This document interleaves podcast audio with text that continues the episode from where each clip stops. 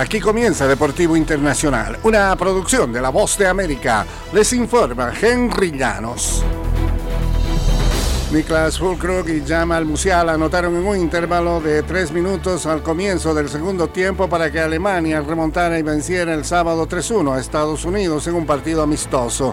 El encuentro marcó la primera ocasión en que Gio Reina jugó bajo las órdenes de Greg Berhalter desde un pleito familiar entre ambos. Christian Pulisic había anotado a los 27 minutos para dar la ventaja a Estados Unidos, ubicado en el décimo primer puesto del ranking de la FIFA.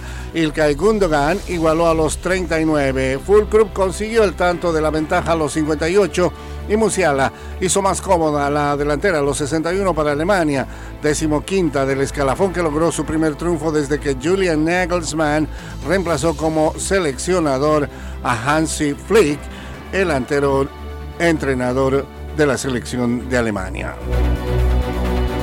En el fútbol americano de la NFL, el running back Damien Harris de los Bills de Buffalo sufrió una lesión en el cuello en el segundo cuarto del partido del domingo por la noche contra los Giants de Nueva York y fue trasladado en ambulancia a un hospital para someterse a pruebas adicionales, según ha informado el equipo.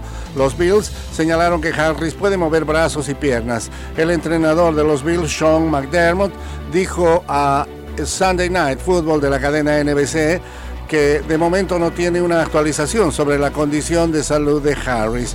Harris hizo una señal con el pulgar hacia arriba con su mano izquierda cuando lo subían a la ambulancia. Quedó tirado boca arriba en el césped por varios minutos tras ser derribado por el linebacker Bobby Okereke en un acarreo de una yarda en tercera y una.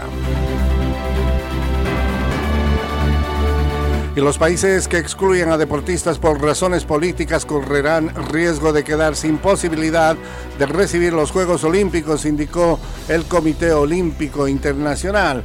La creciente politización del deporte fue considerado un problema por la expresidente de Croacia, Lolinda Grabar, Kitarovic, quien es eh, miembro del Comité Olímpico Internacional, durante una actualización con líderes deportivos de todo el mundo que buscan recibir los Juegos en el futuro. Aunque no identificó naciones problemáticas, Polonia e Indonesia han expresado interés en recibir los Olímpicos de verano 2036.